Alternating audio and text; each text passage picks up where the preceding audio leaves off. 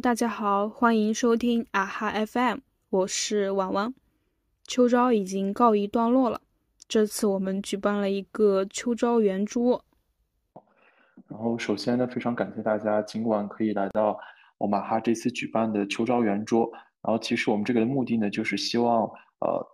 六位已经上岸的同学来分享一下他们的求职路径、实习经历以及。呃，经验心得，然后分别呢是有来自产品数分、商分、运营和研发的六位同学，然后呃，大家有什么问题呢？在呃最后的一个 Q&A 环节也可以举手提问。然后首先呢，就先请六位嘉宾分别介绍一下自己。嗨，大家好，我叫 Jason 啊，我现在是啊美国一个 Top 五十的美本统计跟经济两个专业的本科，然后现在大四，然后即将去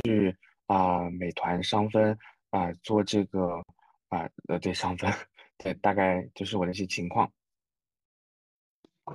啊好，大家好，我是赵同学，然后现在是在某九八五读金融专硕，然后目前是上岸了美团商分跟字节数分的岗位。然后预计可能最后会选择字节数分。嗯，大家好，我是小林，然后我本科是在南京大学，硕士是中传，然后方向的话一直是传媒方向的专业，然后我今年是上岸了美团和网易的产品岗。Hello，大家好，我是 Yuki，然后我可能代表了普通的大多数。我本科是一所普通一本，然后保研到了一所普通二幺幺，在东华大学读硕，然后本硕都是读的工程相关的专业。本科是通信工程，研究生是控制科学与工程，然后目前是上岸了字节的国际化电商运营，然后还有一个是新能源领域的叫远景科技的一家公司上岸了它的产品经理。嗯，Hello，小伙伴们，大家好，我是宋同学，就读于太阳理工大学。秋招的话，主要是拿到了字节前端研发的一个 offer，我非常荣幸呢，作为嘉宾来和大家聊一聊今年的互联网求职。好的，感谢大嘉宾的介绍。然后我们第一个问题讨论就是嘉宾们的一些求职路径，就包括。从大一开始的一些实习经历，还有一些经验心得，对，然后就先 Jason 分享一下吧。好，好，好，好，好啊！大家好，我呃是 Jason。然后我自己的话啊，虽然说我读统计啊专业，其实那我的实习方面其实跟统计相关的可能不是很多。那我自己的话，我的实习经历全部是在嗯两个方面嘛，一个是在。中国的一个一个在美国的，呃，中国的话就是一般都是在呃咨询公司，可能在 Tier 三、Tier one 啊 Tier one 当过 PTA，Tier two 也当过他们实习生，主要做可能咨询方面的实习比较多，但是也是 focus 在那个医疗领域，其实跟互联网领域我的经历其实是完全不相关，啊，就是嗯，唯一相关可能在美国一个呃一个科技科技一个小厂啊做他们这个 data analysis，但是其实。啊，也完全不相关，相关程度也比较低。然后，嗯，就是当时今年秋招的时候，就是为什么想投这边呢？想投国内的，觉得国内呃也是一个很好的一个机会。然后我就把投国内的啊大大小小的公司都投了一下。然后主要今年嗯就拿到两个啊面试吧，一个美团的一个保洁的啊，然后保洁嗯就。被拒了，然后就美团上岸了。然后美国这边呢，啊，我可能投的也是一些咨询公司，啊，跟一些嗯科技公司的啊 BA 或者 DA。但是因为我们学校就是 Top 五十嘛，就不是很多咨询公司 target school，比如说 NBB，比如说一些 Tier 公司，然后通过自己 networking 啊拿到了几家的面试，所以说啊也可以跟大家讨论一下 networking 的一些方面的东西啊。对，大概这是我的一些情况。嗯，OK，那我接着哈，呃，我是赵同学，然后刚刚讲到，啊，我介绍一下我的一个经历吧。我本科是在某中流985读的管理科学大类下的信息管理与信息系统，然后大四之后是保研到了现在的人大读金融专硕，嗯，然后我的实习的话，我是由两段数分、两段行研，还有一段数据产品，就是看起来是可能比较杂，但是我里面是有自己的逻辑链条的，就是如果大家有人感兴趣的话，我可以再详细讲。呃，然后我在今年秋招的主要求职方向，也就是呃互联网的数分方向。就是我，呃，我我这个美团上分呢，跟跟 Jason 可能是不一样的，他他可能比较偏战略，然后我这个可能比较偏数据，因为我的呃整个经历以及求职方向都偏数据的，嗯，呃，对，然后面试的话是国内的，呃，我也我也只投了国内的，面试的话就是拿到了美团商分、字节数分、阿里数分、京东商分。百度经经营分析的面试，然后因为美团商分跟字节数分面的比较早，然后他们都已经发意向了，后面那些面试才来，所以也有选择性的放弃了一些。最终呢，就是因为就我自身考虑，包括地区因素以及对于这个业务的呃喜喜爱程度吧，所以后面决定就是还是选择字节了，然后就不会就不再投了，就。呃，专心写毕业论文，因为我是转专业同学，还是得好好搞一搞毕业论文。对，这是我大概的情况。嗯，然后我是小林，然后我刚刚自我介绍的时候，其实有讲到说我的专业其实是偏向传媒方向的。然后我自己其实，在本科还有硕士前三段的实习也是偏向 marketing 方向的。然后大概是在二一年底左右。想说，嗯，就是感觉 marketing 不太适合我，然后就是想试一下互联网，所以二一年底是先去腾讯腾讯实习了产品运营，然后在今年三月份去美团做了产品的实习，然后就是主要就是因为在美团这段的实习，让我觉得说产品方向是比较适合我的，所以今年秋招也就锚定了产品岗，然后大概是从七月底就开始去投递。然后拿到第一个 offer 大概是九月底左右，就历时两个月也算是比较长了。然后期间，嗯，我是属于那种广撒网的类型，然后我投递了大概有九十多家的公司，然后拿到面试的有十七家。嗯，我去统计了一下，大概校招的面试总共有三十多场吧。然后投递的行业其实也算是比较杂的，就是像金融、区块链、快销。还有跨境电商这些行业，我其实也都投了。然后，我个人的感觉是说，呃，整个投递还有面试的过程，其实是很有利于去积累这个秋招的经验的。然后，所以我会觉得说，我最后能在九月底上岸，其实有很大一部分原因是我投的确实非常杂。然后在这段时这段过程中，算是面试了比较多次，然后就一次一次的去积累一些经验，所以最后能拿到。嗯，美团和网易的产品岗，我觉得算是一个嗯比较好的结果。嗯，这是我大概的情况。哎，我也觉得就是可能就是因为可能最近面试的那个频率比较高，感觉自己越面 就是越没有感觉，就是不会很紧张。你会有这种感觉吗？大家有这种感觉吗？我感觉我是有这种感觉，就是越面我我没有感觉了。无情机器了，反正就他来问我吧，你就来问我吧，就不会心里有那种很紧张的感觉。是的，我在最开始其实还是会比较紧张，但是到后来就真的太习惯了，因为有时候一周要面九场十场，然后一天可能要三场，就面到后面已经麻木了，就没有感觉了。对我有这种感受，我有这种感受。嗯。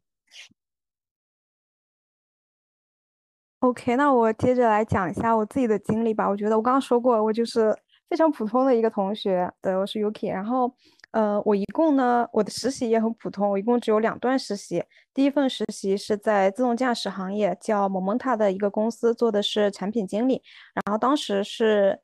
应该是一月到三月，我做的时间不长。对，一月到三月做的是第一份实习，然后到后面的话，就是说自己因为自己的学科背景还是比较偏向计算机的，也比较倾向于对互联网有一个探索。特别是我觉得我们这一代 Z 世代青年应该是对互联网有很浓重的滤镜的，所以特别想进呃互联网大厂去看一下。然后是呃有幸在四月份的时候被字节捞进了国际化电商的运营岗位。嗯，对。然后最后我拿到的这个国际化电商运营也是呃我们团队实习转正的这样一个 offer。对，然后后面的话，我也会跟大家呃，就是展开讲一下怎样子去走实习转正，然后实习中怎样去避免你的呃无效的劳动力，怎样去提高你的产出和你的整个呃或者说推动怎样去推动作为一个实习生去推动你的业务的发展。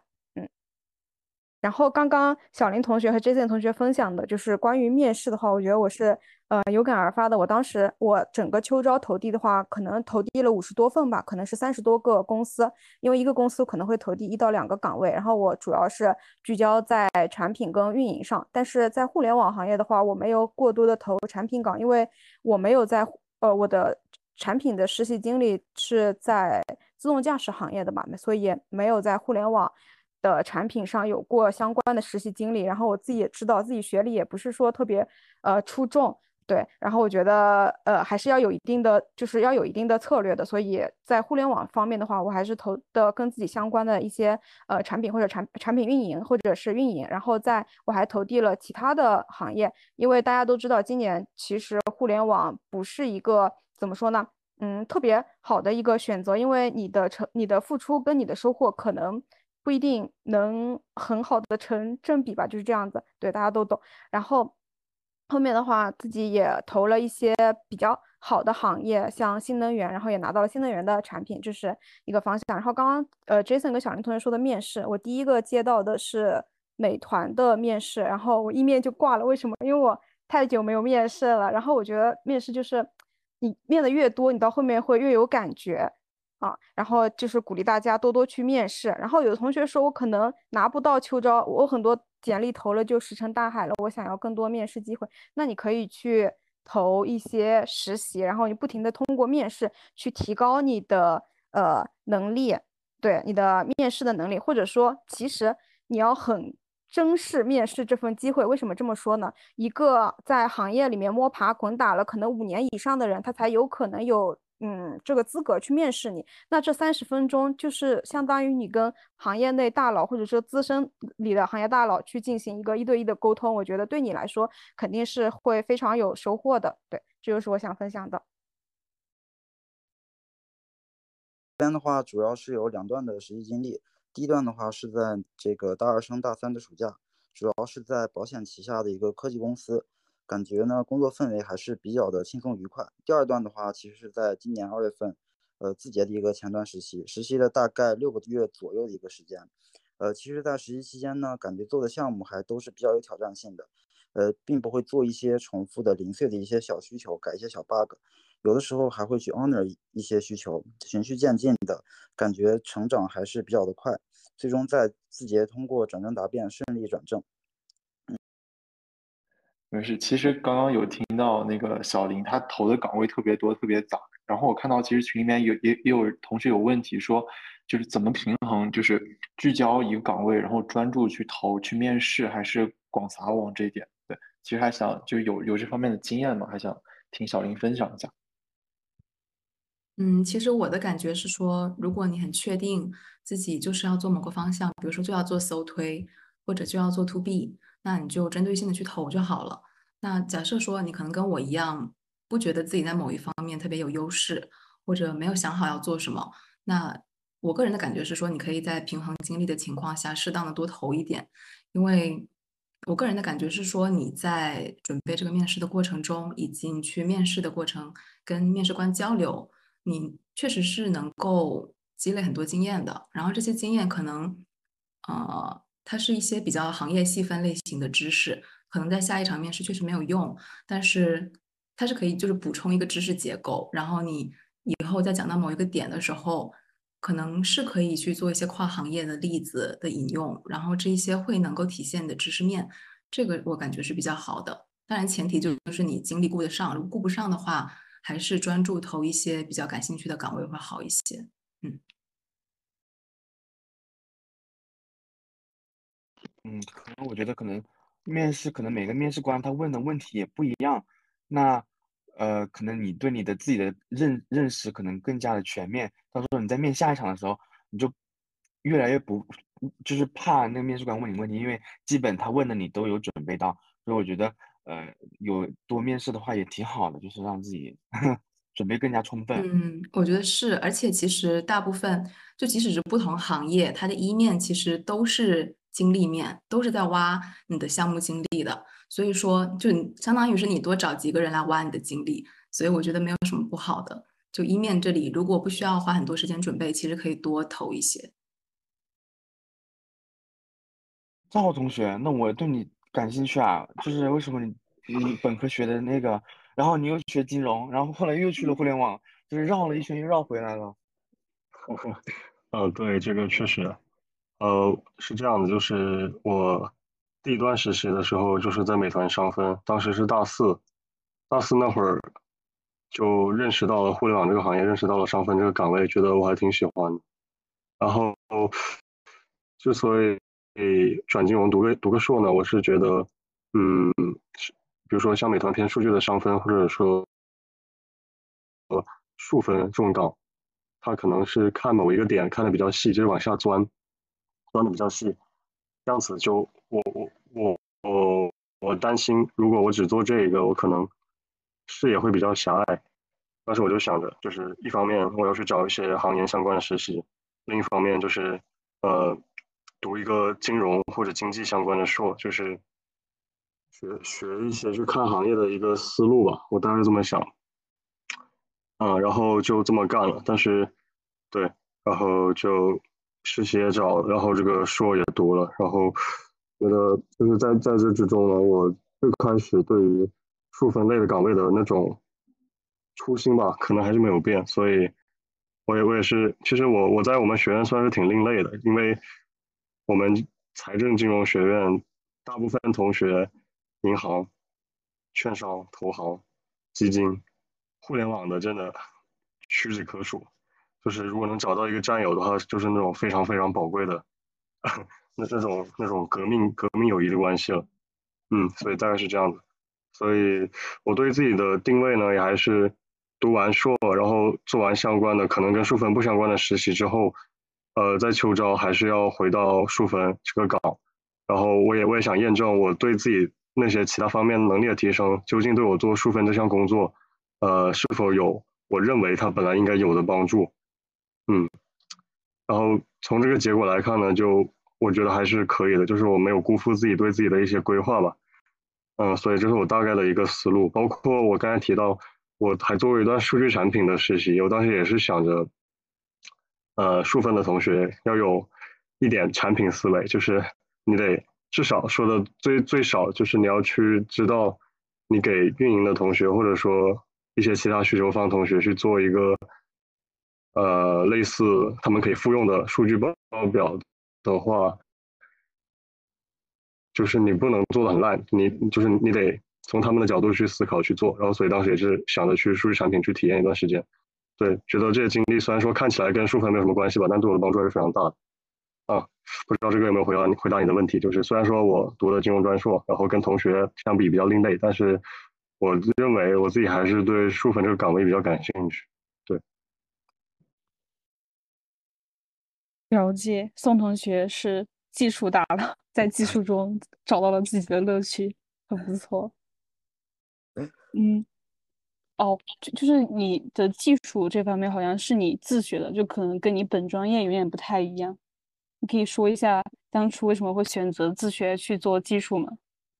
呃，其实，呃，我我这个专业其实也是这个，呃，也是科班出身，就是软件工程专业嘛。但是现在大部分学校，呃，其实大家也知道，都是会，呃，着重教一些后端服务端方面的知识。所以说，呃，前端其实，在大家看来，呃，好多人都其实都在这个，甚至大二大三的时候都没有接触过。呃，我刚开始接触的话，其实是在我们学校有一个，呃，云锦书院有一个类似于一个，就是。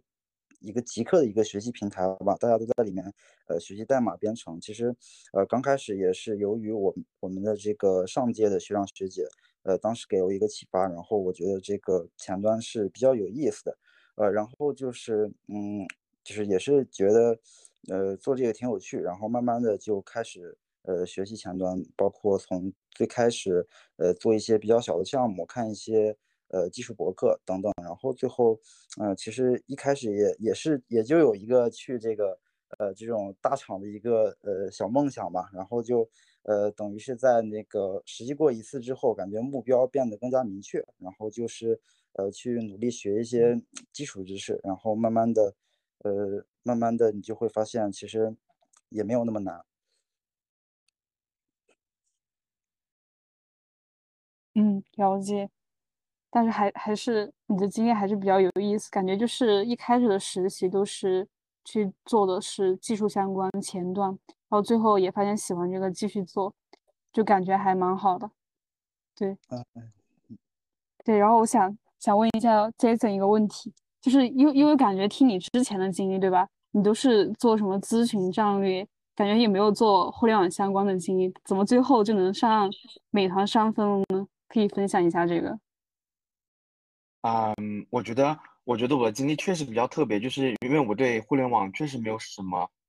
概念吧。哎呦，这不这不能乱说，就是就是没有大家那么丰富的经验对这个互联网。但是为什么我能上？我觉得两个点，第一个点就是我确实我之前做的那些实习，确实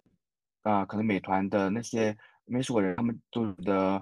呃挺好的，挺不可思议的。呃，然后第二个就是我对这个。职业的这个职位的本身确实了解的比可能比其他人要更加透彻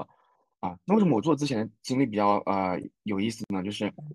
我可能之前呃也在美国实习过啊，就 HR 然后那个面试官每每次都会问我为什么你要回国，然后我就觉得我讲的就特别特别的好，然后然后就比如说。啊，他我觉得很有意思啊。他说你为什么要回国？我说啊，其实不是我没有能力在美国找工作，其实我在美国找工作其实是 OK 的。但是我觉得我性格更适合在国内发展。比如说我在美国实习的时候，就是整个组都是白人，虽然说我业务上都能够跟他们呃交流嘛，但是私下我们就做不了朋友，因为我们文化差的太大，就感觉我就跟他们格格不入。我本来就是一个比较外向的人，但是我在这边实习，感觉我就很内向啊。那我回到。嗯，国内的热土，我能跟大家就是没有没有这种文化的差异，我就能够每天跟他们，呃，又又可能又上班就是对工就是工作的同事，然后下班之后就是大家都是朋友能够聊天，更好的去融入这个什么呃环境，然后 HR 就是很很 respect 我这个说法。然后第二个点就是，嗯，就说到对这个职业本身嘛。啊，虽然说我之前没有做过这个实习，啊，但是我通过两件事能够对这个职业能够看到这个职业底层的一些一些一些呃要要求的一些能力，比如说，我就可能去看小红书、B 站等等看那些啊对这个职业的理解，然后我也跟呃哈的很多，其实这不是打广告，我跟他很多很多呃做这种上分的导师去聊聊说啊这个职业到底需要什么，那上分。有个导师，有个做了十年的这个上班的导师跟我说，最重要一个能力就是你要需要吵架的能力，但是这个吵架是打引号的，所以说，嗯，那我就把这个讲给面试官听，说为什么要需要这个吵架能力，因为可能我们上分跟产品啊，呃，跟这个运营啊、研发的同学看的角度可能不太一样，对某件同一件事情的理解可能不太一样，那所以说我们就需要去呃把我们这个观点说出来，让大家一起去，嗯，就是讨论嘛。你需要这个吵架的能力，然后我再反问面试官，面试官你觉得对不对？面试官会点头，就是说我觉得你对这个这个岗位本身的理解，也会让你能够在面试当中突出。对，所以说这是我为什么能上岸到美团的这个，我自己总结两个原因吧。啊，嗯，明白。然后也非常感谢 Jason 的分享。然后我看到评论区有人问宋同学，就是。呃，其实你也回答了，其实是大概真正准备到实习的时间应该是四个月左右。那在这四个月左右的话，有没有什么这种经验的分享吗？或者说在之后的面试过程中，这个面试他会注意哪些方面的一些重点，或者说面试官更想考察哪些方面的一些知识呢？嗯，其实不，呃，其实，嗯，就是。呃，先说一下我们这个，呃，在前端方面，它这个面试的一个侧重点嘛，其实，嗯，我我觉得就是其实这刚开始我并没有意识到重点在这里，这个是面试完之后，就是当时那个字节面试完之后，我才发现其实，呃，计算机网络在这个前端这个面试中会问的非常多，就是就是真的很多，每每一每一面都会很多，然后其次就是。呃，我们的这个三大件儿，呃，HTML、CSS 和 JS，呃，相对来说，其实 G 网和 JS 其实占占比重是最多的。嗯，然后最后呢，就是我们这个算法，它算法的话，其实呃前端要求并不是特别的高，我们只需要会一些基础的数据结构，然后刷一定量的题，其实就可以满足我们呃满足我们这个面试的一个要求。你，并不需要花特别特别大量的时间去来准备算法。嗯，反而我们这个计算机网络和 GS 这些基础基础的问题，其实还是呃，就是比较值得去呃好好学一下。呃，第二个方面就是我们这个呃，就是我们这个项目项目的话，其实嗯，我我觉得你在简历上面的一些实战项目最好要呃要在两个以上。然后同时呢，每一个项目，呃，我建议还是同学们需要自己在这个呃项目内挖挖掘出这个项目的一个重点和难点。然后这块儿其实，嗯，你可以写在简历里面，方便面试官去问。其实也也是一种引导吧，就是呃这块儿我自己准备了很久，然后我我觉得嗯这块儿说出来会非常好。然后你写的比较亮，然后面试官就会问你，然后就会让你的这个面，让你这个表现在面试官面前加分。嗯，其实主要的话就是两部分，一部分就是，呃，我们刚刚说到的这些八股文，呃，就是我们这个机网、GS，还有 HTML 和 CSS，还有算法。然后另一部分就是我们这个项目，项目它，呃，一般在我们这个二面的话会，嗯，项目问的比较多一点，他会问你一些重难点的东西，而且，呃，问到一些比较难的部分，面试官去会去主动去引导你做。呃，然后，呃，我又想到一点就是。呃，在我们这个呃面试过程中，像一些大厂的面试，他都会去呃去检查你这个写代码的能力。嗯，其实我当时在面试的时候，并不是呃所有的面试都有算法，只有我当时是只有三面才会有算法，前两面他都会出一些功能题，就是呃现场检验你一个写代码的能力。呃，比如说你写一个 function，呃，然后输出一规定内容，或者说你他给你设想一种呃设想一种场景，让你写一个。呃，写一个功能出来，呃，就是其实重点的话就是三方面，呃，其实重点的话就是两方面，一方面是我们这个呃八股文，另一方面就是我们这个项目。但是项目的话，其实呃你不光要有会说的能力，也要会也要有这个会写会实践的一个能力。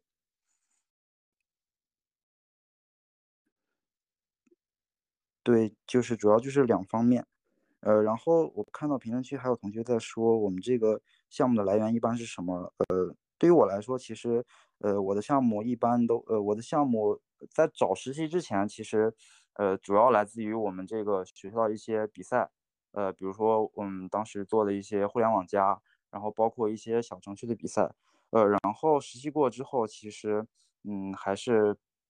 这个实习期间的一个项目占的比重会比较大。嗯，明白。好的，那非常感谢宋同学。就是偏硬核的数据，这个技术方面的一些分享。其实我刚刚还听那个 UK 聊到，就是你最后其实拿到的是，呃，字节的国际化电商，就是这个偏国际方面的一些国际化的部门。然后我是想问一下，但是我也看到你本科的学校其实在国内嘛，那对于其实这些国内的学生的话，一般进国际化的部门还是比较困难的。所以想问一下，就是你是做过哪些准备吗？或者说，嗯。就是可以给我们这种呃在国内读大学的同学有什么建议吗？嗯，对，我可以大概分享一下，就是，嗯，我先从，嗯，你如果想要进入的话，如果你想要找一份实习的话，其实对于国内的同学来说，并不会特别难。你，呃，一般来说的话，要求你至少会要有六级，对，啊，有六级的话，我相信大部分同学应该是有的。那在面试的过程中的话，他。应该不会，就是互联网，我就是说我们国内互联网大厂，他面试他不会用全英文跟你面，他一开始可能会给你问一些，比如说让你做个英文自我介绍，那这些其实你都是可以提前准备的，然后再有一些就是通用性的问题，比如说你在你的上一段实习经历中，你的呃同事会怎么样评价你，然后让你用英文说一下。或者说你在上一段实习中学到了什么，你用英文说一下，然后说你的优点、你的缺点，都是一些你平常可以准备的东西。那这个就需要你提前准备，呃，然后这个的话就是你想要进入国际化电商哦，国际化部门来说的话，你需要做的一定的准备。然后，嗯，在这之前的话，我可以分享一下我自己的经历。我在面字节国际化电商这个岗位之前，我有收到了一个外企公司的面试，是。一贝也是做电商这一块的，然后外企的话，它的模式跟国内互联网呃的国际化平台的面试模式是不一样，外企它会给你约呃约一个会议，然后可能会有一个小时吧，时间会比较长，然后面试官可能也不止一位，然后是全英文面试，然后当时在那一场全英文面试里面，我觉得可能是我呃那一段时间说过英语最多的，就集中在那一个小时里，就全都是英文，然后我说的就是怎么说呢？可以说很糟糕，但是可能是那一段的一个小时的适应，让我在后面的呃国内的互联网电商呃互就是国际化的平台面试中会表现的稍微好一点，就是一个心理压力上的吧。然后第二个讲是关于实习的过程中，呃，因为我当时投的岗位，它的要求上是说就是需要用英文作为工作语言，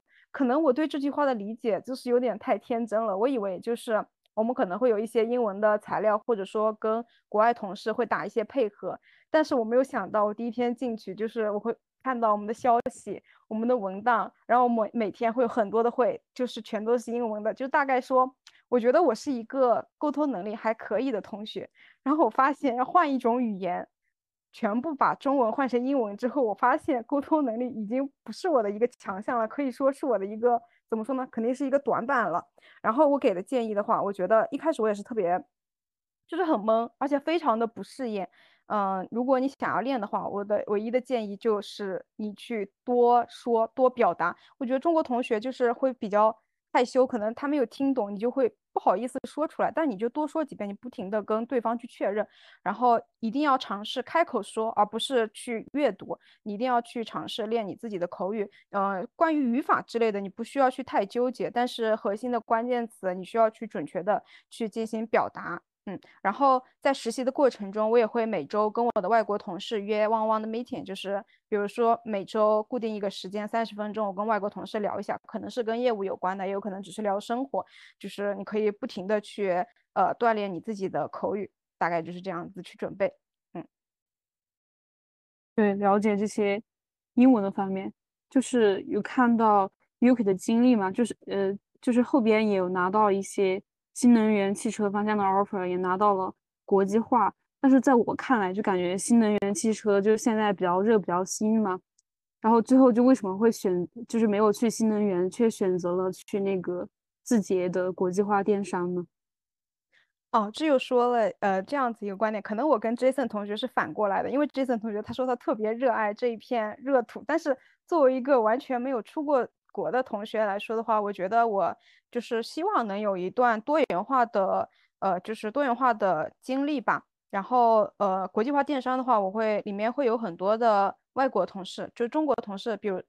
我们占比可能是一比四吧，中国同事是非常少的，大部分还是外国同事。然后你会了解到很多的文化差异，你会跟他们沟通之间也会有学习到各个地方的文化，会觉得对我的人生体验来说的话。呃，就是可以说是拉满了，对，这是一个方面。然后第二个方面的话，新能源其实也挺好的。然后，但是我就是觉得我自己的性格会更适合国内的互联网，尤其是字节，就是不得不，哎呀，不得不 夸一下字节。我觉得字节首先在职，它是一个很年轻的公司，然后在职的同学的平均年龄，呃，如果我没有记错的话，应该。大概是二十七吧，我不能就不能瞎说，但是好像差不多。然后我当我在字节实习，给我的感觉是，呃，我觉得在字节实习就是你没有上下级的那种压迫感，然后很多东西都是会完全交给实习生去做的，就是你可做的内容是非常大的。当然，对于实习生来说，肯定也是很大的一个挑战，但我觉得它是一个对自己的一个突破。然后，呃，还有一个就是新能源跟。呃，互联网的话，其实新能源属于一个比较新的行业嘛，我们可以说是一个比较新、比较热的行业。那互联网可能不是一个特别新的行业，但是我趋向于在一个互联网行业里面找一个比较新、比较热的赛道，那就是国际化电商这样一个赛道。对，呃，就是你一定要找一个现在是一个比较处于一个呃爆发期的一个状态的一个小领域吧。要么是一个行业，要么是一个小领域，对。然后我觉得国际化电商可以满足这一点，所以选了国际化电商。嗯，对，U U K 他刚刚提到了关于找第一份实习这个事情嘛，然后看赵同学的经历，他真的就好牛啊！第一份实习就拿到美团上分，可以分享一下吗？求经求经验。嗯，没有没有，这个呃，只能说最主要原因还是可能当时我我我实习的是美团优选的上分，然后我实习的时间是二零年的年底，那会儿呢，美团优选正在扩张，所以肯定是需要很多实习生的，所以呃，对于我这种没有实习经历的同学，可能要求就比较低，所以也也算是比较幸运吧。然后这是一方面原因，另一方面原因呢，就是确实在有第一份实习之前，我们可以针对我们想去的岗位做些什么准备，这个确实也是是呃需要关注的。然后就就我而言的话，呃，我本科的那所我本科是山东大学的，然后山东嘛，实习资源就比较少，嗯，所以我。大一到大三都没有实习，然后就专注于学校的一些事情。那这个时候我们可以在学校做什么？就如果你也想做数分相关的行，呃，就未来想走数分的道路的话，呃，可以关注一下每年的建模大赛，尤其是美赛，那个可以让你有一个比较好的呃数分的经，呃，就是数据分析的相关经历吧。而且那个得奖也比较相对比较容易，嗯。然后还有就是像国内咱们有其实有挺多那种论坛的，比如说我经常看那个叫合金社区，它里面其实就有很多那种开源的数据分析的项目。呃，你没事的时候就可以去上面自己跑一下上面写好的 Python，然后能不能做出那个图之类的。然后那这种东西怎么体现在简历里？这其实也是当时有个学长教我的，就是你实在没有数分相关的经历的话，你可以改一改。合金上面的一些项目，然后投一下一些学校的小比赛，然后你写在简历上就写的，呃，就尽量往你准备想投实习那岗位那个方向去靠，呃，这种就可以了。因为，因为面试官在看你简历的时候，第一他也知道你没有实习，可能你是，呃，之前的经验可能更多局限于学校，所以他就比较关注于你对一些。工作要用到的东西熟不熟悉？比如说，像我第一第一次去做上份实习的时候，最主要的就是会不会写 circle，就是这个，如果你想做这个的话，这个还是必须要学的。以及你的 Excel 用的怎么样？有 Excel 做图，呃，怎么样？这也是挺重要的。然后稍微进阶一点的话，可能就，嗯，你可能比较用用 R 语言和用 Python 比较顺手，这个你也值得写在简历里面。然后面试官如果问到的话，你得说得出。你曾经做过什么，然后这就可以了。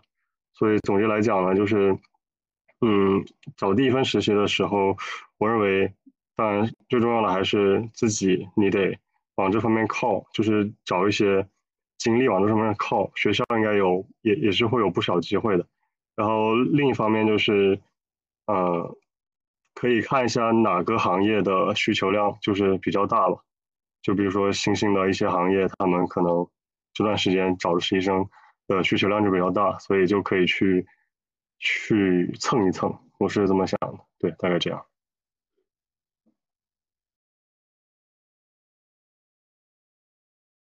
哎，那小林同学呢？小林同学，就你讲，就你以前也是呃做传媒的嘛？那为啥呃也感挺感兴趣，就是也走到这个互联网这条道路上，这条贼船上？嗯，我之前。就是做市场嘛，然后我会感觉，呃，我的思维方式其实不太适合市场方向的工作，因为我个人感觉说，市场它是更需要发散性的思维和一些灵感或者创意，但是我个人的思维方向是偏向收敛型的，就是我习惯于通过一个具体的分析过程得到一个具体的结论，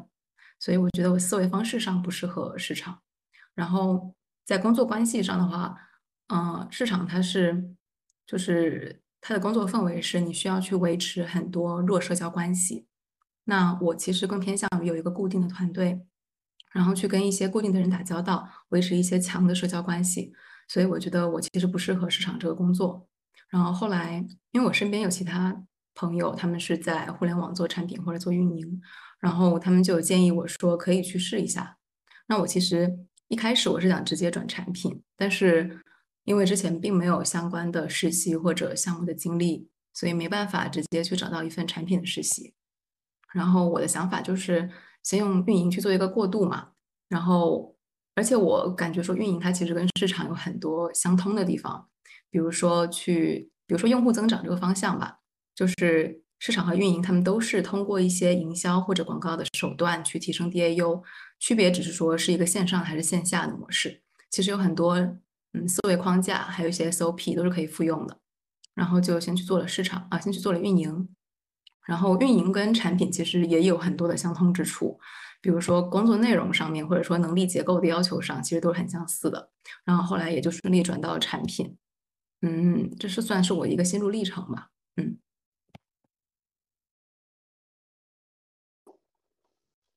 嗯，明白。然后，那我们就开始下一个问题吧，就是想主要和大家聊一下我们这次校招的一个体验，尤其是和往年的对比，其实大家都感觉到互联网今年的含义特别重嘛。那其实具体的一些体验，还想听大家详细聊一聊，包括说，嗯，根据现在的一些这种嗯经验，然后给二三届同学一些建议，对二四届一些建议。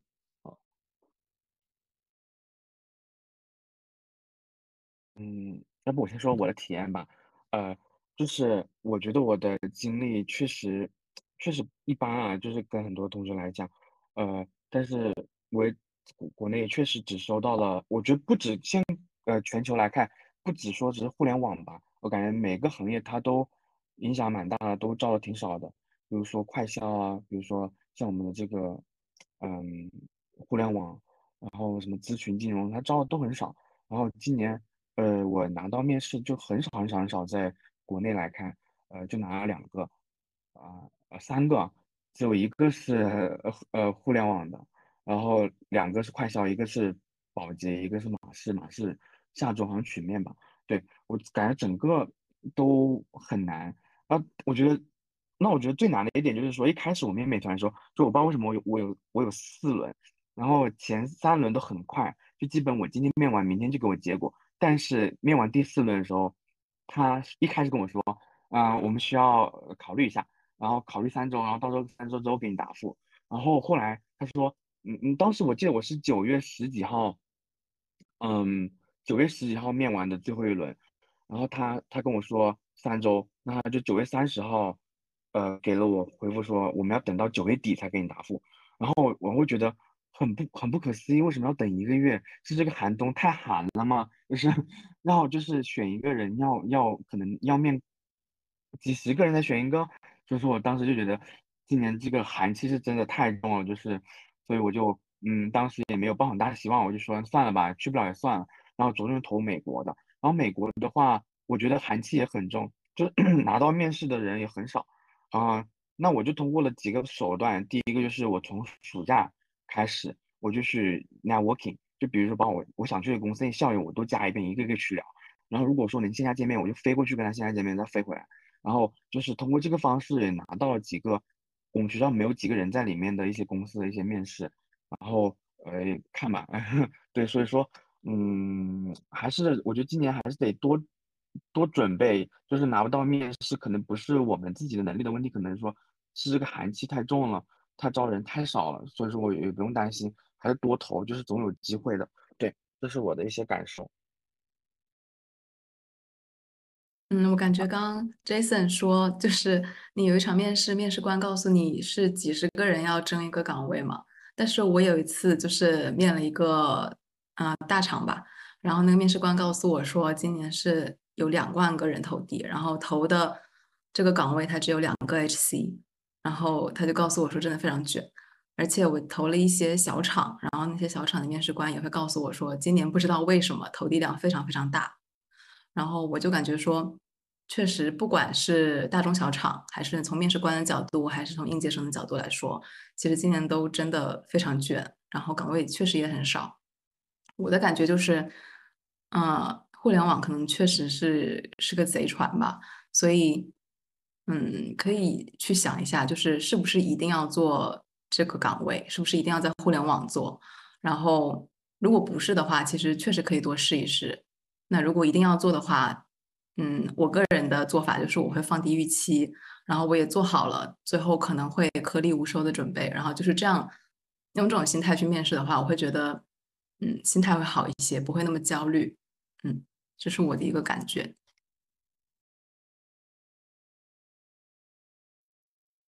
那赵同学，你讲一下，你拿到这么多面试，我们这么多没有面试。嗯，没有没有，确实我也觉得刚才林同学说的很有道理，就是自己首先你在真正参与面试之前，你自己心态得调整好。我当时的心态就是，呃，因为我暑期是在快手做的嘛，然后理应有转正机会，但是当时也是特殊情况，转正失败了。然后那个时候我其实也是，因为我觉得我尽力了，你不给我过，那我也没办法。然后我就我就及时抽身出来去秋招了。嗯，然后当时我的心态就是说，嗯，这些大厂，呃，我我我会先投着，然后实在不行我就回老家那边的省分行，就还是进银行，就是我觉得这也是可以接受的。嗯，对，所以就抱这么一个心态吧，就是就怎么说呢，就把自己之前积累的东西。就不要有太多顾虑，全力以赴的发挥出来吧。然后，而且银行他们又开的比较晚，所以在七八月，我在呃八九月、七八月的时候，在准备互联网的时候，我不用去同时准备银行，所以这个对我来说是比较好的事情。然后，其实刚才，嗯，呃，呃，基森同学讲到说。互呃互呃是是不是我可能记不清了？就大概意思就是说，互联网可能不是很稳定。就是呃，比如说你投国内，互联网给你发的面试只有一个。对我之前也是这么想的。然后因为我之前也在券商做过行业的实习嘛，然后当时也是很多人劝，就是我我去会我我和一些学长交流，他们也劝我还是留留在金融相关的这些岗位上，互联网太不稳定了。但实际上今年金融也。比较不稳定，就是往年他们的，比如说我身边同学，他们在中金投行做暑期，往年暑期是可以有转正机会的，而今年他们暑期实习生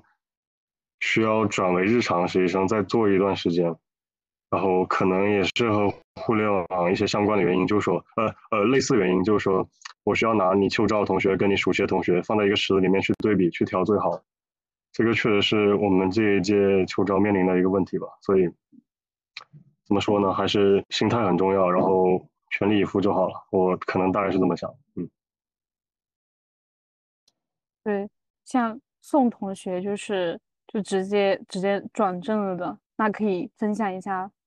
关于这种暑期实习转正的一些经验吗？嗯，转正的话，其实其实。就是可能各个公司不太一样，然后我在自己的话，其实，呃，如果你想转正，然后想比较稳的话，其实，呃，还是是需要你的这个产出，就是大，呃，就是其实你在你这个通过转正答辩的一个关键因素，就是你的这个就是产出有多少，就是你在你的实习期间做了多少东西。所以说，呃，从这个呃从这个结果为导向的话，就是其实是在技就是在技术方面。呃，其实是你这个实习的时间越长越好，也就是说，你能不能就是抽出大量的时间来实习？呃，其实像我的话，就是其实满打满算，从二月份到这个呃今年八月底吧，算是中间请了一个月假，算是六个月的一个实习期间，然后也做了不少东西，然后呃，其实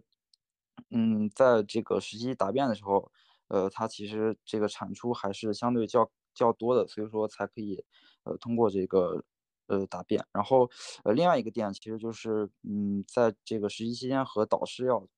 就是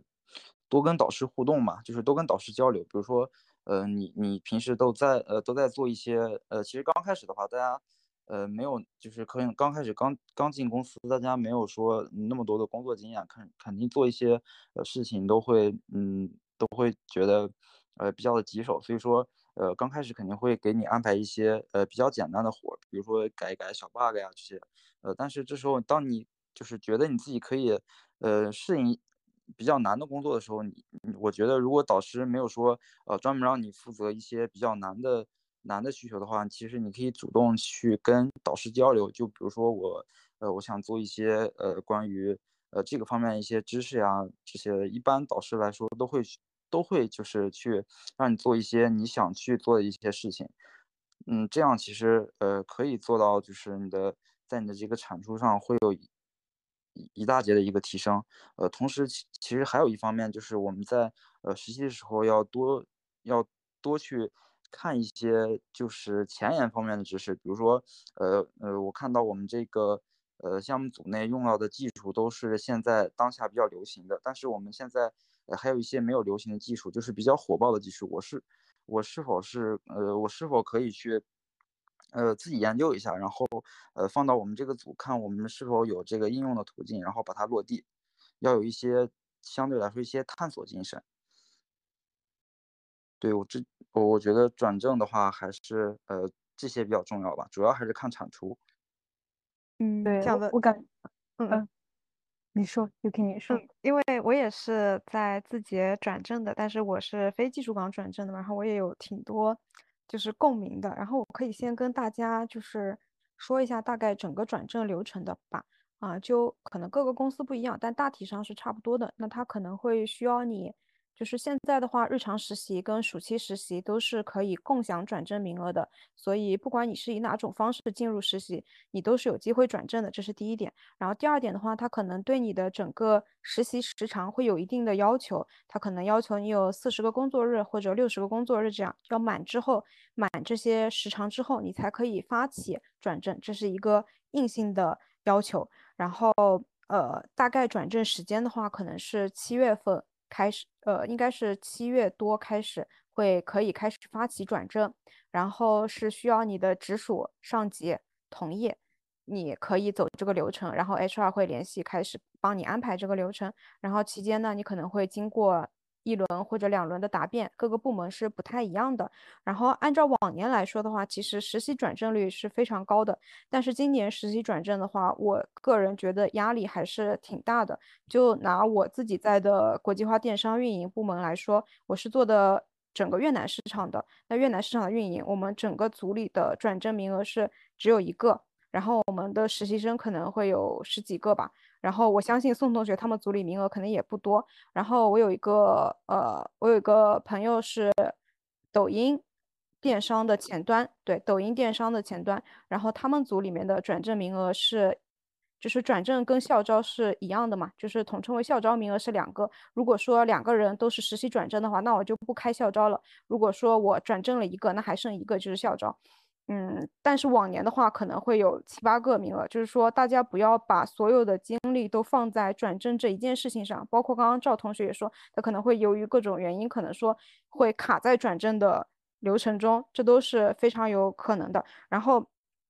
就是先说一下咱们这个事实，先放这边。然后如果大家真的非常想转正的话，也有很多方面可以去努力。一个是。你要多和导师交流。然后当时我刚进去实习的时候，我肯定，因为我觉得我相信每一个应届的实习生肯定都是会有转正的这样一个想法。你千万不要碍于不好意思，然后不跟你的，就是你不好意思开口跟导师说我要转正，怎么？千万不要，一定要，呃，如果你有这个想法，你就尽早跟导师沟通，然后导师也许导师也会给你安排更有。产出量的一些工作任务安排给你，当然你可能也会有更多的压力，这就是对你的一个考验。你如果能接住了，那你可能整个呃后面的流程会比较顺畅。一个是要和导师交流，然后和导师表明你的想法，然后在交流的过程中的话，我每周都会跟我导师约一个一对一的会，然后我会跟他说我这一周大概呃是做了什么，然后遇到哪些卡点，然后我准备怎么去解决。这是你如果遇到卡点可以去。问你的导师要资源、要帮助，或者说呃指导的这样一个方式，也是可以跟他增进沟通的一个方式。然后呃，然后再往下就是说，我觉得我们在职场中可能就是初入职场吧，可能可以这样说，我们需要有一点钝感力。呃，所谓钝感力，就是说，嗯，比如说你遇到不会的东西，你千万不要自己卡在那里，或者自己就不去做，或者就把它放在那里。呃，你。有不懂的东西，你就可以去请教，包括你同组实习的同学，或者说跟你对接的其他部门同事，或者说直接去问你的 mentor 或者 leader 都是可以的。然后这个就是我要分享这些，嗯。对，我就我就之前实习也是有一种感觉，就是在这个过程，就在实习也好，还是转正也好，就跟导师沟通确实是很重要的，因为有的时候。去实习就感觉就是可能做了很多打杂的事情，但是一开始做的打杂的事情，就后面其实也可以去尝试的去跟自己的 mentor 沟通，就说自己想要在实习中想要学到什么，然后一般沟通完，其实其实 mentor 都会有有一些就是帮助和偏向于你想要学习的方向，所以我觉得就是像像那个实习的时候，每个星期约 mentor 聊一次，我感觉还挺不错的，对。然后，然后想又想问一下 UK，因为之前不是说感觉在这次这次校招中就有很多就是心态相关的一些经验的总结吗？就可以邀请 UK 分享一下。对，其实我在校招中，我的心态会比较平缓一些，但是这主要归功于我在实习的时候，其实我已经体验了一波互联网的，不能说寒冬吧，就是怎么说呢？就是咱们就是呃，可能会有很多。意料之外的事情吧，嗯，我在找我第一份互联网实习的时候，也就是我现在这个岗位嘛，嗯，国际化电商运营，然后当时，当时是跨境那边是做跨境那边的，然后给了我面试机会，然后很开心的跟我面试官面完了，然后。呃，当然，他也因为我当时可能急于找一份互联网大厂的实习，但至于为什么是要一定要是互联网大厂，可能对于我来说，我会觉得，呃，这样一份实习经历会让我在秋招中更有竞争力吧。对，这就是我一个很真实的想法，但我也不能，呃，就是完全只有这样一个想法。然后当被面试官问到这样一个问题，和他很深的去交流这个事情的时候，就是有被戳中。然后当时我。我记得我当时就是视频面试，你们可以想象一下那个画面，我就是我突然就就哭了，就是绷不住，就是我觉得我自己是一个呃平常不太会嗯，就是很能够显露自己情绪的人，但就是那一刻可能你跟导师之间，跟跟你面试官之间，就是有一定就是聊到了比较深的地方，然后可能戳到内心了，就是确实是，然后后面的话其实流程比较顺的，然后呃。直到后面二面，然后 HR 面，然后我就觉得这件事情可能就稳了。但是呢，就是天有不测风云，然后就跟我说，有一个同学呢面试的流程比我走得快，所以就把那个呃实习机会给另外一个同学了。然后就说我这边就没有这个面试，就没有这个实习机会了。然后呢，呃，但是呢，就是转折又出现了。我的一面面试官说，可能觉得我当时表现还不错，然后他就把我推荐给了另外一个同一个部门、同一个组的另外一个同事，然后我又增加了一轮面试，那就相当于你的面试又要重新再走一轮嘛，然后就又走了一轮面试，然后过了几天之后，大概就整个流程走完嘛，又是一面、二面，然后 HR 面这样子面完之后，呃。HR 打电话跟你说，呃，很高兴你就是可以有这个实习的机会，相当于是口头的一个 OC 嘛。然后我也把我当时的，呃，要可能是未来要带我的 mentor 的微信推给了我，然后我也在微信上跟我未来即将一起合作的 mentor，呃，聊了一下，然后还拉到了一个工作群里面，嗯，然后就等着那个，可能就等着实习 offer 的审批走完之后，我就可能正式加入，然后开始干活了嘛。然后凌晨的时候，HR 打电话跟我说，他说因为业务调整，我们这边这个整个业务线不招实习生了，就是你就觉得被割了一次，又被割了一次，其实心态上还是会，嗯，就是会很起伏的。然后后面呢，呃，我就问 HR，我说还有没有别的机会？然后他说，呃，跨境这边没有机会了，可以帮你问一下 local to local 的，就是越南那边一块越南市场的，呃，整个。因为是新开的一条业务线嘛，帮我去问一下，然后我又走了一遍那边的面试流程，然后很幸运的是拿到了实习的 offer，然后就是觉得就是你不要去，就是嗯，怎么说呢？我觉得整个面试过程中，你肯定会有一些你意想不到事情，或者说很多事情可能不是按照你之前。呃，想要的去发展的，或者说像赵同学，他可能也没有想到，他可能觉得他自己在实习过程中产出非常多，他也没有想到他可能就是呃转正过程中也会出现一点问题。我觉得这个都是很，就是我觉得是一件比较正常的事情，就是大家一定要有平常的心态。那如果说这边不给我的话，那我就抓紧去找别的机会，就这样子。嗯，嗯，好的，行。然后非常感谢大家的分享，然后现在我们就到我们的一些 Q A Q A 环节吧。对，然后然后之前是从我们的一些用户社群里面啊搜集一些问题。第一个呢就是说有同学问到，呃，如果在这个投递简历的过程中投的比较多的话，投多少算多？然后第二个问题呢就是以及每一家的笔试测评的网申，大家都会认真去对待吗？因为感觉呃，这样的话会比一心一意的准备自己的梦中情思会更加的辛苦。对，嗯，我觉得是这样，但是可能，嗯，产品跟技术方向有点不一样。我觉得产品的笔试其实这都是套路，都是知识框架，所以不需要特别费力气去准备。然后我一般就是有时间的话，我可能就还是会做一下，然后稍微写一写。那如果没时间的话，我确实就是有 offer 之后就不太想做了。嗯，明白了。对，然后那正好就再问 UK 一个问题吧，因为呃也看到有同学在弹幕里面问这个问题嘛，就是你平常的话也会和自己的呃这个 mentor 或者 leader 去聊天，那有的同学就想问一下，他这个理由是什么呀？要怎么约才会比较的？或者说怎怎样去约 mentor one by one 的去聊天才会比较的顺理成章一些？我觉得这就是我刚刚提到的那个，你在职场里作为一个新人，你是可以有一点钝感力的，你不要太去想，就是你看他的时间表，发现他从早到晚都是会，然后发现不敢去约他的时间怎么样？其实我觉得，呃，作为 leader 或者 mentor，他是很愿意去帮助一个新人去成长的。至于理由的话，我觉得你可以。你当时遇到的一些困难，或者说你就跟他说，我觉得我对我自己未来职业规划什么的，啊，想要跟你聊一下。我觉得 leader 或者 mentor 其实是很愿意去跟你聊的。如果是 mentor 的话，肯定是还是时间还是比较好约的。leader 的话，你也可以跟 mentor 先聊完，然后再呃问问 mentor 的想法，我觉得是 OK 的。嗯，好的，明白了。然后其实我之前实习时候也是会可能会整理一下自己本周工作一些内容。然后相当于汇报的形式，以及或者说以这个想请教的一个形式去解决，或者说约他聊天作为这个理由。然后接下来的话，可能就是偏数分的一些内容，就想专门再问一下，呃，然后有同学其实之前有问到说，呃，其实很想了解一下，比如说我们文科或者商科的同学，他是做了哪些呃。课程知识的准备，或者说实战经验的一些准备。嗯，明白。嗯，呃，偏商科的同学，如果想做数分的，其实还挺对口，因为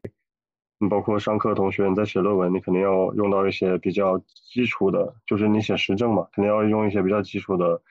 回归。再复杂点，可能一些基础的机器学习的方法，你可能都要涉及到。嗯嗯。然后我当时呢，就是像之前说的，我主要是有一个美赛的经历，还有一个我们我们信息管理与信息系统专业是会专门学 Circle 的，然后这个就对做数分很有帮助。然后我在我的第一份简历，就投第一份实习时候交的简历中，也就着重讲了我在一些用到 Circle 的课程实现了什么东西，然后这也是面试官想看到你能体现出来的能力吧。呃，对，我觉得当时大大概是这样吧。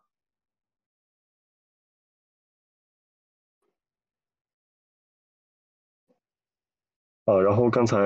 我也看到一个问题，说一些爆发行业，就是呃，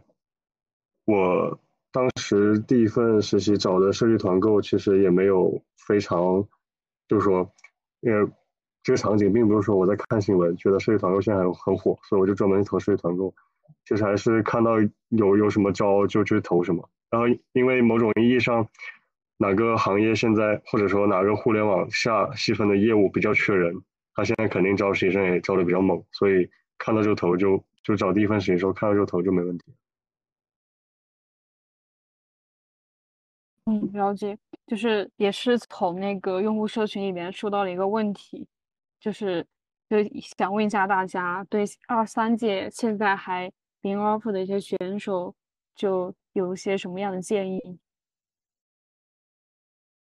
我觉得，首先第一个是心态上，我觉得不要去否定自己，就是整个行业不是可能和去年。相比的话，确实是不是特别好。呃，比如说你去年的学长可能会告诉你，某一个公司某一个岗位对他来说就是保底，我们学校的同学都可以进。然后你发现今年好像高攀不起了，就是好像很正常的一个现象吧。然后我觉得大家就是更有耐心一点，嗯，你也不要就是心态上一定不能崩，你不要觉得你整个如果说秋招没有达到你特别意向的一个状态。特别理想的一个状态，你会觉得你后面就是全都完了。就不会，你不要把你的所有的事情只缩小到秋招的这样一个节点上。包括现在，我觉得秋招也没有真正结束，只是说可能互联网的官网的申请可能说呃差不多了。那其实我身边也有同学，他是十呃，就我我的学长，他可能也有是去年十一月才拿到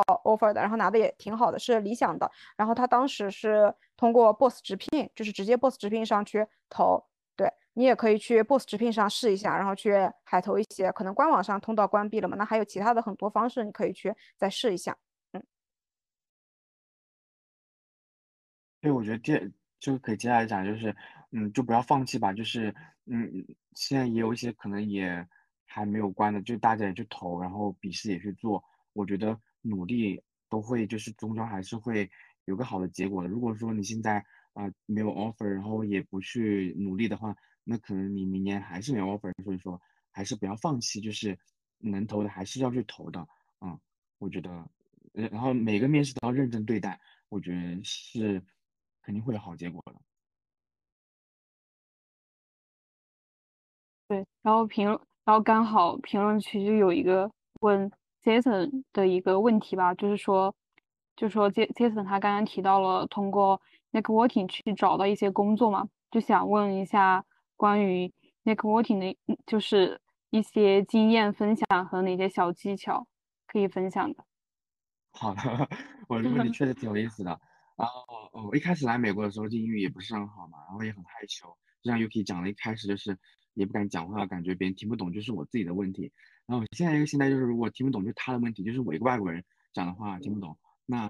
那不是你本地人的问题吗？那像我们中国人，如果一个外国人跟我们中文讲话，虽然说他们讲的很慢，有些词可能表达不准确，但是你会很耐心的听他讲，所以我们基本也能 get 到他讲意思。就是我觉得现在我的一个情况就是你不懂就是你的问题。然后基于这个，就是我英语自信之后，呃，嗯，就然后就开始就说 networking 是非常非常重要的嘛。那为什么重要呢？就是首先你你如果对这个行业、这公司本身不了解，那你如果你拿了面试，其实你的胜算很小。第二就是 networking 可能有机会。这个人能够帮你一把，比如说，嗯嗯，他们公司有些岗位开了，但可能官网上没看到，他跟你讲，啊，但是他，嗯，可能能够帮你内推，所以说我觉得这是一个很好的一个方式。第三个，其实当时我想练英语嘛，也是一个很好的一个渠道，嗯，然后那我就去领英上找我的校友，比如说我要投，嗯，NBB 的某一家，那我就是把我们学校在 NBB 那些人的领英都加一遍。但是加的时候我有个技巧，就是我给他发一段话，比如说我是谁谁谁谁，我读我读什么专业的，嗯，我什么什么，我对你这个什么经历非常非常感兴趣，然后希望就是我想就是，嗯，看看您有没有可能简短的十几二十分钟，然后我们可以就是聊一聊，然后什么什么的，然后基本大部分人都人都会通过吧，啊，通过之后就跟他，呃，就打电话，然后聊聊聊，就聊三个板块，就你这个公司怎么样啊？你觉得怎么？你觉得？呃，哪里好，哪里不好啊？然后你觉得对我们这种秋招，呃，不对这种如果想进去的人有什么建议啊？等等。然后如果说这个人一开始可以问他能不能线下见，那线下见那 OK，那我就飞过去见。我觉得线下会给你更好的一个感，就是给他的印象留下的更深刻吧。啊，然后你呃聊完之后，你要给他发一个反馈，谢谢你啊什么的时间，然后你提到的某某某某某某点特别特别有启发，什么什么的，然后保持联系。然后时不时，哎呦，这个也看人。时不时，如果你跟他关系好的，时不时也跟他发一下你最近的状态，比如说，啊，谢谢你的帮助。哎呀，我拿到某个公司的面试了，现在到第几轮了，什么什么的。然后，嗯，大概就是这样。然后我觉得国内，呃，你跟的校友，比如说，呃，像赵同学，人大的，像，嗯，Yuki 是什么，嗯，就东华大学的，你看看你上学姐，你也可以跟他们 networking 聊聊嘛。比如说他在互联网。嗯，工作了啊，大家自己嗯就问，哎，自己，嗯，就是让你觉得你在自己怎么样啊？呃，能不能就有个电话想聊聊？就是我自己也挺想去自己的，啊，你觉得自己整个文化怎么样啊？有哪些 training，有哪些资源是跟其他互联网不一样的呀？啊，那你们这个部门怎么样啊？哎，如果说你们以后部门有没有有一些机会，能不能就是告诉我，就是我也挺想去你们部门什么什么的。然后这样的话就可以建立更多联系嘛，特别是呃一些可能我反正我面试他基本都会问我为什么要选自己？为什么会选这个部门？那如果说你知道一些内部的一些资源、一些一些东西的话，你很容易就是戳中这个面试官的点。哦，原来你是对我们这个公司做了很多的研究的，你是很喜欢我们这个公司的，就是我觉得可能也是一个很好的一个胜算吧。啊，对，我觉得 networking 在职场上还是比较重要的一个能力。嗯。接接什么分享这个真的很有用，听了感觉有一种就是记下了，记下了。对对，我觉得也是一开始也嗯，我觉得一开始我也很紧张，但是也不要紧张，就是跟你面试一样。我觉得你可以，大家可以把 networking 当做面试啊。比如说，可能他一开始也会说，那你介绍一下你自己，就是跟面试很像。如果说你 networking 做多了，其实你面试一点都不会畏惧，就是问的问题啊什么都。都很像，我觉得，嗯，现在也是在之前社群里面收到的一个问题吧，就是可能这个问题就是问拿到产品的同学的问题，然后就是分享一下面试的时候怎么向面试官介绍自己在实习中做的产品需求。嗯嗯，我有看到这个问题，就是我觉得。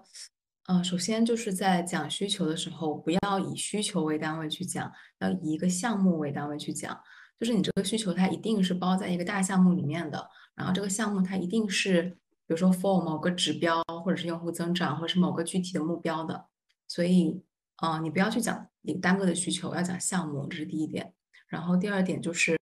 可以套用 START 法则去讲。然后在套的时候，我觉得。有三点是需要着重去跟面试官介绍的。第一个就是在讲背景的时候，嗯，我们很可能会简单带过，但是我觉得是可以多去看一下组内，嗯，以前留下来的一些立项的文档，或者是多跟你的 mentor 和 leader 去交流，他们为什么要做这个项目，他们是怎么思考的。然后你可以把这些东西去沉淀成你自己对于这个需求的理解。然后你在面试过程中去跟面试官表达这件事情的时候，他是能够看出来你对这件事情有比较深入的思考和理解的。所以这是在背景这个部分。然后另外一个需要比较着重展开的，肯定就是行动的这个部分嘛。然后我个人的习惯是说，我会首先找到这个项目它的难点或者是亮点是什么，然后我会围绕着这个难点或者亮点去展开，然后去介绍它，跟他介绍说我做了什么什么什么。比如说，啊，如果说这个项目里有一个什么数据分析的工作是我做的，那我会着重的告诉他说，在这个数据分析的过程中，它的亮点首先肯定是你怎么去拆这个数据，以及怎么做数据归因。那我就会重点的告诉他说，我是怎么做这两件事的。或者说某一个需求它非常紧急，那很显然它的难点就是时间紧、任务重。那你就要跟面试官展现你是怎么在这种情况下去，呃。协调这个资源的需求，怎么样去定一个优先级，最后选最后做出来这个需求的 MVP 版本？你为什么要这样做？你需要强调这个过程，这样能够才能够体现出你的一些深入的参与和思考。然后第三点就是，嗯，面试官经常喜欢问说，你做完这个需求之后，你有没有一点收获？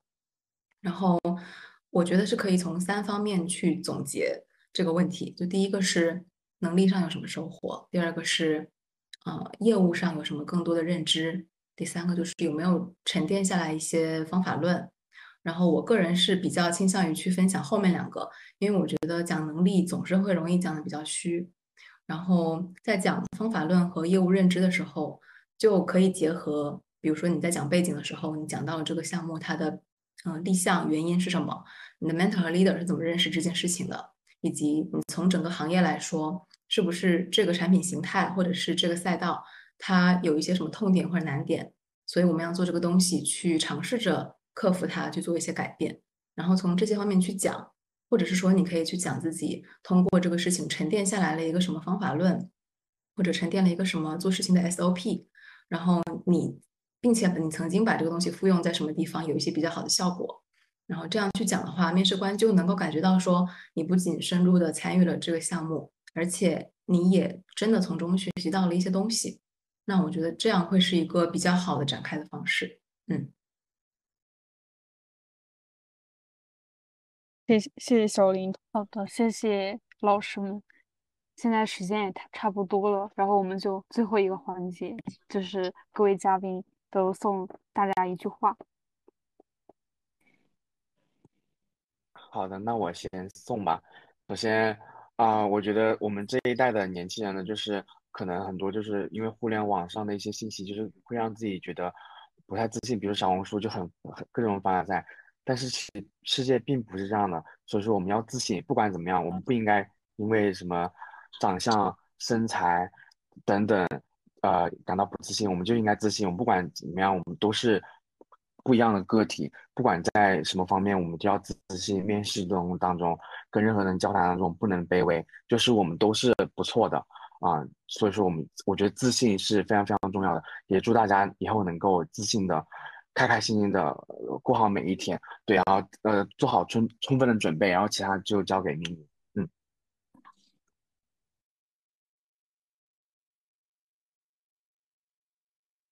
嗯，我来分享一下吧，就是我觉得可能，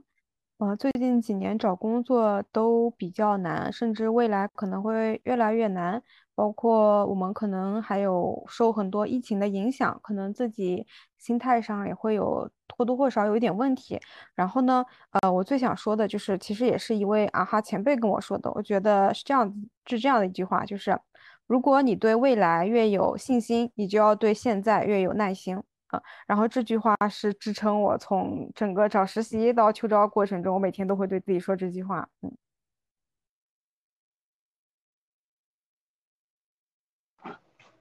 嗯，好，那我我也分享一下，就是我觉得从本科大一到现在，对我最最重要的一句话就是，当你实在不知道该干什么的时候，读书和运动总没总没错。就是你在读书的时候会把你，指的是读一些你感兴趣的闲书，会把你脑子里就是不经意间就填充进你脑子的空隙里，然后当你在运动的时候。你平时纠结那些问题，有时候，呃，很很很神奇，有时候就会迎刃而解吧。就是我觉得运动和读书，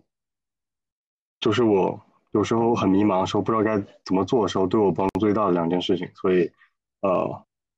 对我我在这里说，一方面是希望自己能能继续保持这么一种状态，能不忘初心的走下去吧。嗯。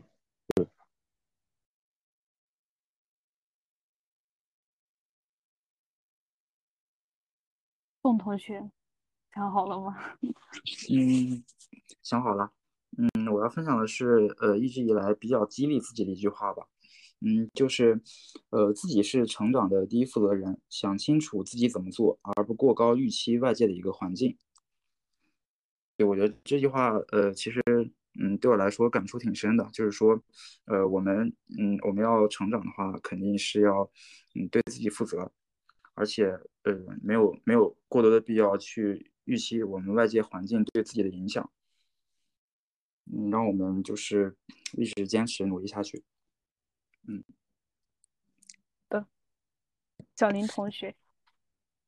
嗯，这其实我的建议跟宋同学有点相似，就是我觉得说大家可能在这个阶段。假设说是二四届、二五届，可能还会迷茫，说到底要投互联网还是其他行业？到底要投互联网哪个岗位，或者是投这个岗位的哪一个赛道？然后我自己其实也确实经历过这样非常迷茫的时期，但是我目前的观点就是，适合自己的才是 ROI 最高的，所以也就祝大家能够，嗯，尽快的找到。一个自己比较舒适的、能够创造价值的一个方向，然后在这个方向上去找到一份适合自己的工作吧。